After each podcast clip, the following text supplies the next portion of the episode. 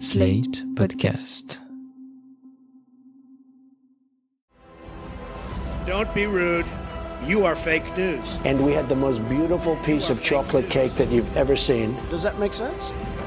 They will be met with fire and fury. This egregious display of hatred, bigotry, and violence on many sides. On many sides. We will have no choice but to totally destroy North Korea. It's got to be in tip top shape. He is a sick puppy. You are fake news.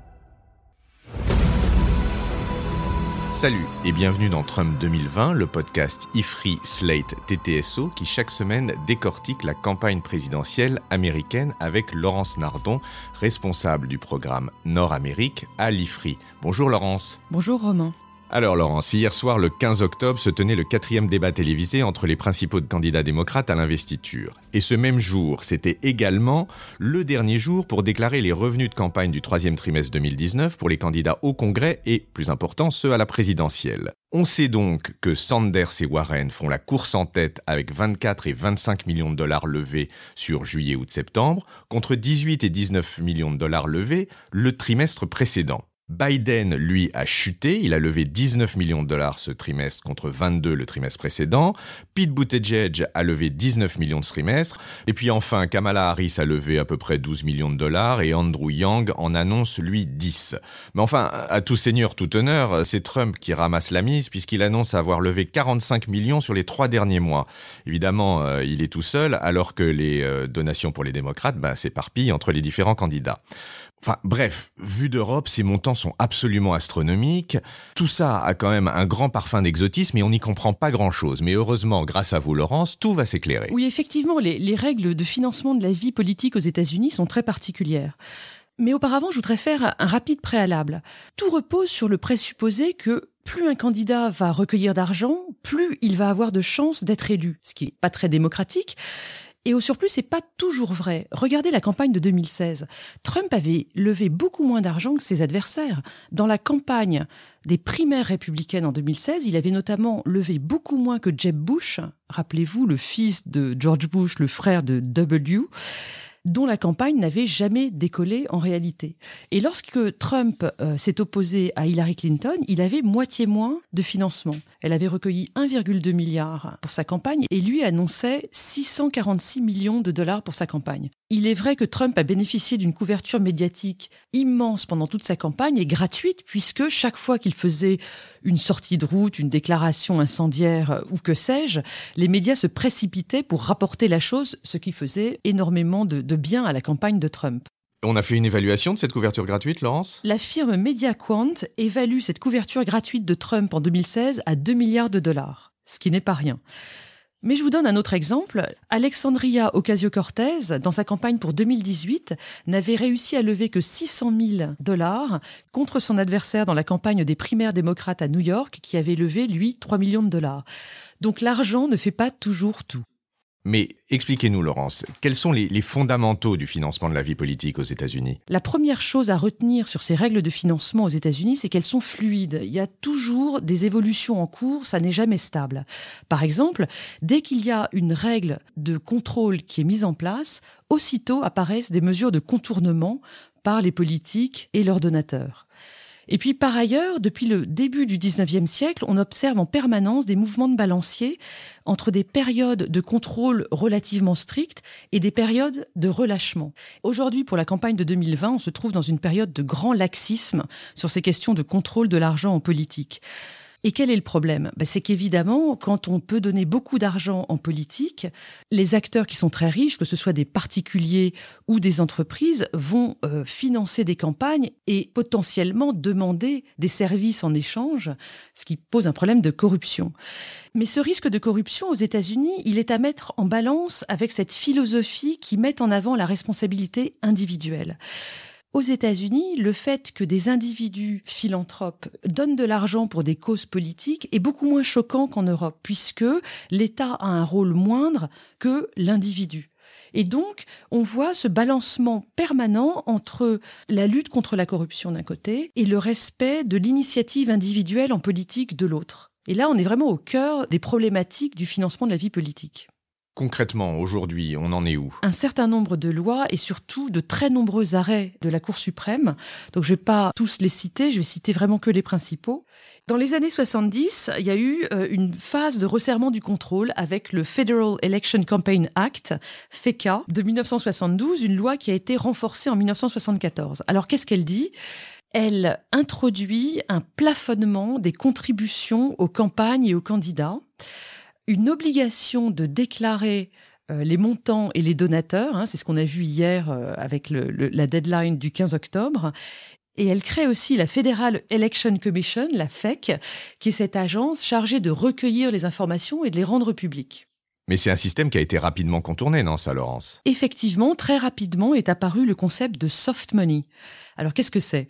Le soft money, c'est de l'argent qui est donné non pas à un candidat ou à une campagne directement, parce que ça, c'est du hard money et les contributions sont limitées par les lois de 72-74.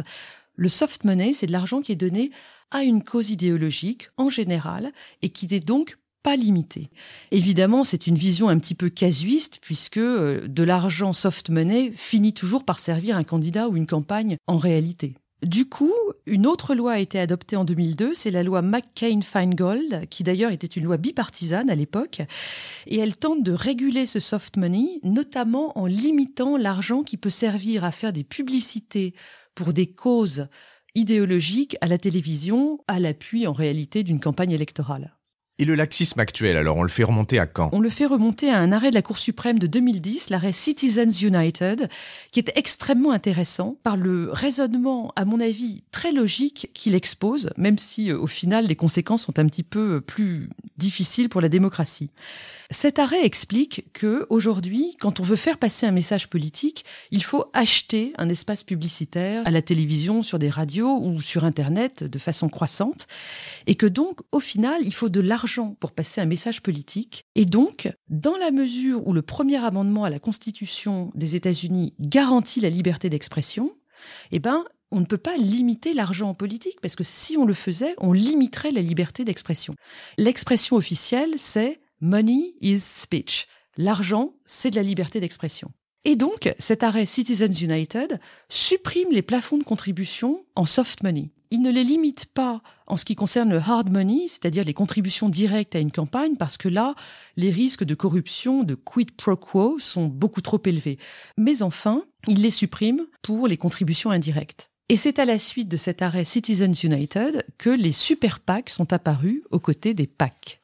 Alors là, il faut qu'on s'arrête un petit peu, parce qu'il faut que vous nous expliquiez ce jargon des PAC et des super PAC. Les Political Action Committees, les PAC, existent depuis les années 40. Ce sont des organismes qui recueillent les donations des entreprises, des syndicats ou des individus qui sont faits directement au profit d'un candidat, d'un parti ou d'une campagne. Les donations sont limitées et les montants et les donateurs doivent être déclarés euh, régulièrement. Et les super PAC alors, qu'est-ce que c'est? Alors les super PAC sont apparus au lendemain de la décision de 2010.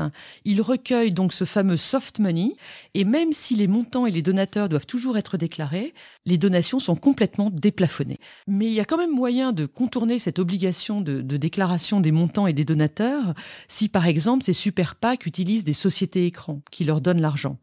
Il faut parler aussi des associations politiques à but non lucratif, les political non-profits, qui échappent à l'obligation de rendre public leurs donateurs. Et dans ces deux cas, on parle alors de dark money, de l'argent qui vient contribuer aux campagnes politiques sans aucun contrôle d'aucune sorte. Donc tout le monde donne, mais notamment les, les entreprises. Est-ce que vous pouvez nous en dire un petit peu plus là-dessus? Oui, les entreprises et les syndicats contribuent beaucoup à la vie politique.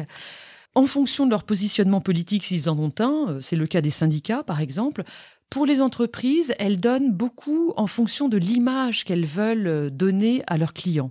Je vous renvoie au site opensecret.org, qui est une association qui cherche à promouvoir la transparence politique aux États-Unis et qui tient un tableau à jour des donations de, de beaucoup d'acteurs politiques aux États-Unis. La plupart des entreprises donnent des deux côtés. Microsoft et Google donnent 80% aux démocrates et le reste aux républicains. Pareil pour Walt Disney, 70% aux démocrates.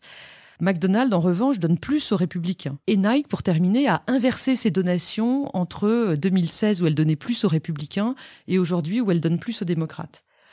vous avez d'autres entreprises qui choisissent clairement leur camp. Par exemple, Koch Industries, euh, les, grands financeurs du Parti républicain donnent absolument tout à cette cause-là.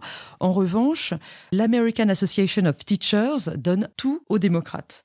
Je précise, même si on est sur des montants beaucoup plus limités, que Pepsi donne 40 500 dollars aux républicains, tandis que Starbucks donne 91 000 dollars cette année aux démocrates. Et rien au camp d'en face. Exactement.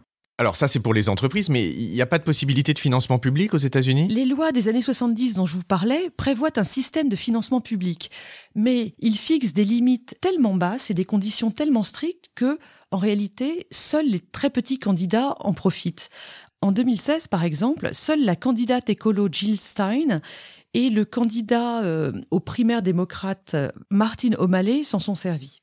Donc pas moyen de sortir de, de, cet emballement plutocratique, Laurence Eh bien justement, dans le cycle politique actuel, dans lequel un certain nombre de candidats à la gauche du Parti démocrate affichent vouloir moraliser la vie politique, on voit ces candidats renoncer officiellement aux donations des grandes entreprises. C'est le cas par exemple d'Elizabeth Warren. Elle a dit n'accepter que des petites donations, pas de grandes corporations, pas de PAC, dans la primaire euh, démocrate.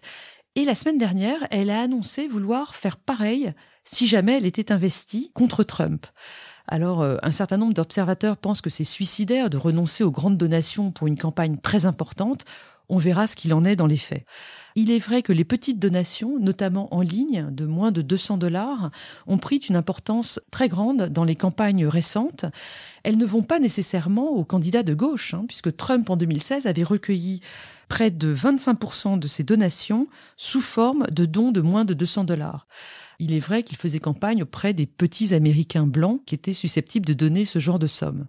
Alors nous en arrivons à la question prospective euh, de ce podcast. Laurence, où va-t-on en matière de financement politique aux États-Unis et de financement de cette campagne? Pour résumer, on est donc dans un moment de grande dérégulation de l'argent en politique aux États-Unis, mais on est peut-être aussi à la veille d'une nouvelle période de moralisation si Elisabeth Warren remporte la présidentielle, en effet, elle a dans ses cartons des projets de renforcement des contrôles extrêmement importants.